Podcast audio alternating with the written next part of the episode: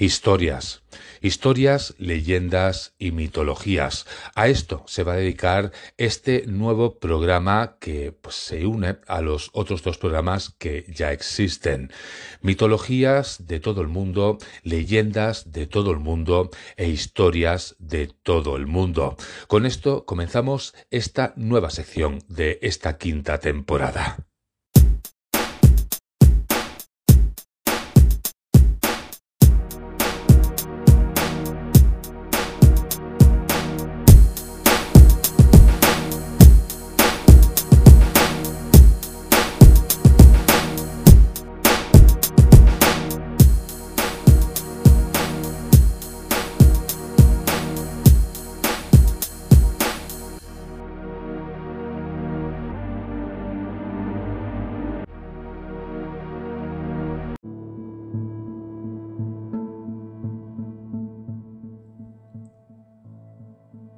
Muy bienvenidos a esta nueva sección de mitos y leyendas de los que vamos a ir hablando en cada programa.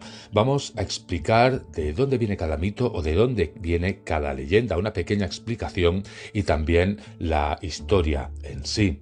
Pero realmente cuando hablamos de todo esto, ¿alguien sabría identificar qué es un mito o qué es una leyenda? Porque estos mitos y leyendas forman parte de la tradición de los pueblos y aunque a menudo se utilizan como sinónimos, hay muchos aspectos que los diferencian entre sí.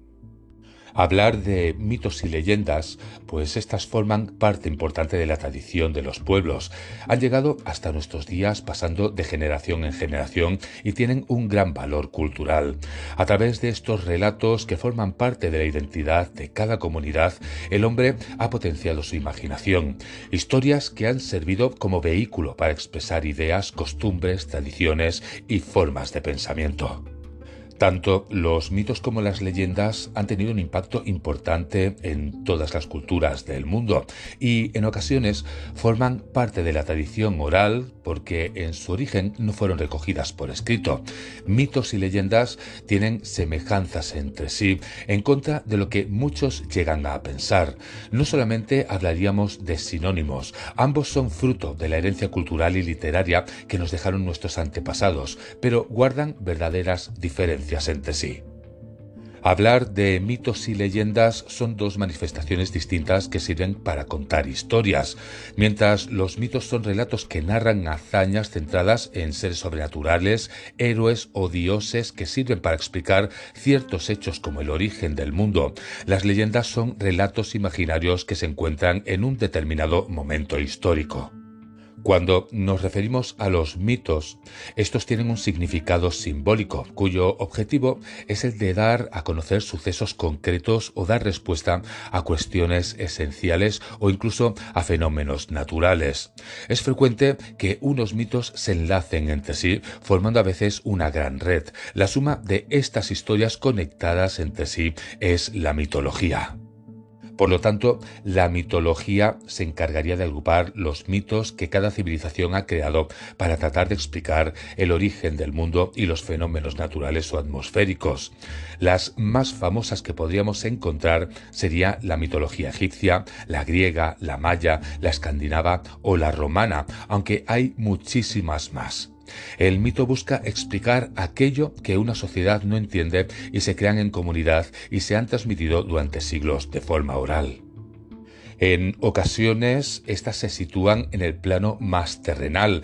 Este sería el caso, por ejemplo, de la caja de Pandora, pero en otras ocasiones los escenarios son lugares imaginarios e inexistentes, otros planos, podríamos decir.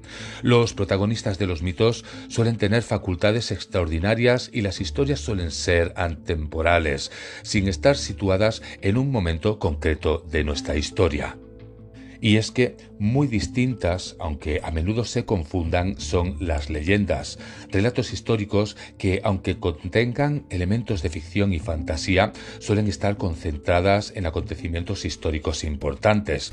En ocasiones, la misma leyenda se adapta a las características de cada comunidad y suelen ser relatos cortos que a menudo tienen moraleja.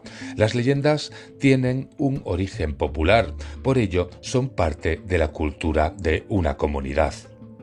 La leyenda en sí pretende casi siempre dejar una enseñanza y abandera valores como el honor, la valentía, la audacia y un largo etcétera. Los personajes suelen tener que salir de apuros y dificultades y son recordados por sus actos, pero también por sus ideas.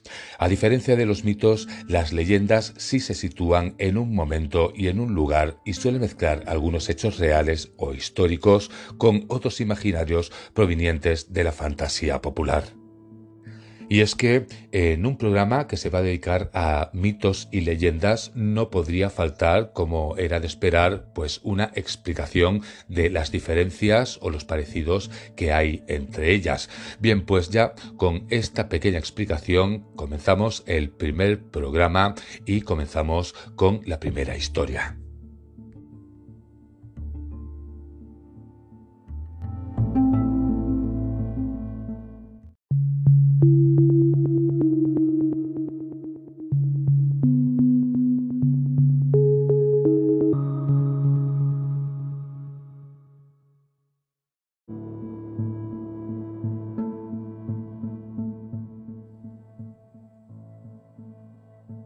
Hablar de mitología en este primer programa es hablar del dios Viracocha en la mitología inca. Hablamos de doce únicos reyes incas que gobernaron aquella perdida civilización hasta que Pizarro, tras su llegada en el año 1532, se deshiciera del último de ellos, Atahualpa. Sin embargo, el más importante de ellos, el que marca el verdadero inicio del reinado inca, fue el noveno, Pachacuti, bajo cuyo gobierno en el año 1438 comenzaría el reinado de las cuatro regiones en el estado de Tihuantinsuyo.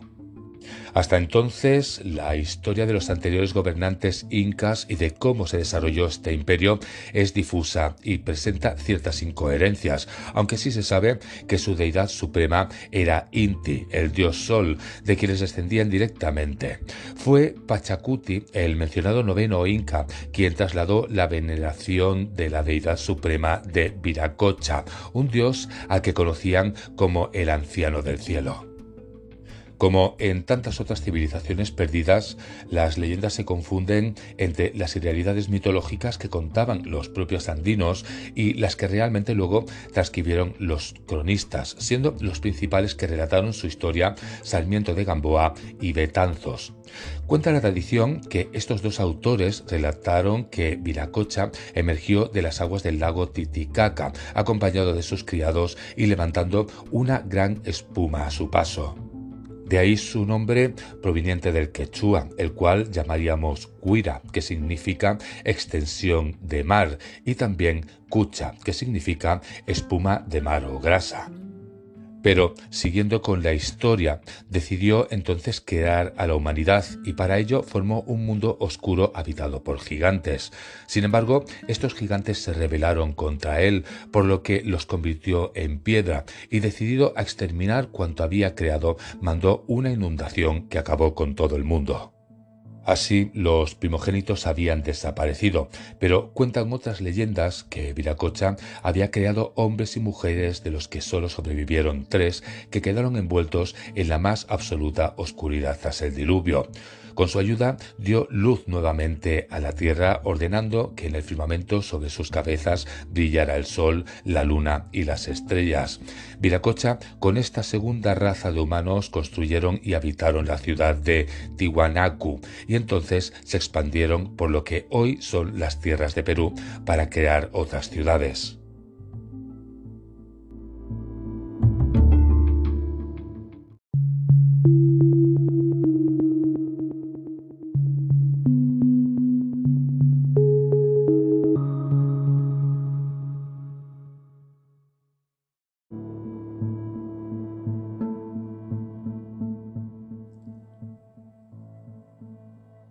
Si bien esta historia que os he explicado es una de ellas, porque existen discrepancias entre leyendas, la mayoría de las leyendas relacionadas con Viracocha tienen los puntos en común descritos anteriormente en el mito de la creación del mundo. Sin embargo, discrepan en el momento de las inundaciones o en la forma de la destrucción del mundo y su posterior expansión. Sarmiento de Gamboa y Betanzos, por ejemplo, hablan de dos destrucciones. Una primera en la que con el diluvio exterminó a los gigantes y una segunda en la que arrasó con una humanidad corrompida de la que solo quedaron unos pocos supervivientes. Esta segunda destrucción se produjo cuando él llegó a la región de Cachamalca, donde desató una columna de fuego que luego él mismo apagó. De ese modo, viendo su poder, los que quedaron lo adoraron como un dios. Encontraríamos otras leyendas locales que hablan de su descendencia. Inti era su hijo y Mamaquilla y Pachamama eran sus hermanas, hijos por lo tanto de Viracocha. Tras la destrucción de la humanidad, los dos supervivientes a los que dejó vivir fueron Manco Capac, hijo de Inti, y Mama Ogyo, quienes marcharon hacia el norte para fundar la ciudad de Cuzco, capital del imperio inca y fundadores de la civilización aunque podríamos decir que incluso el nombre de los hijos de Viracocha se confunde según la leyenda a la que acudamos, pues en otra se dice que estos fueron Imagmana Viracocha y Topaco Viracocha, aunque como en la anterior también fueron los descendientes del dios Viracocha quienes fundaron Cuzco.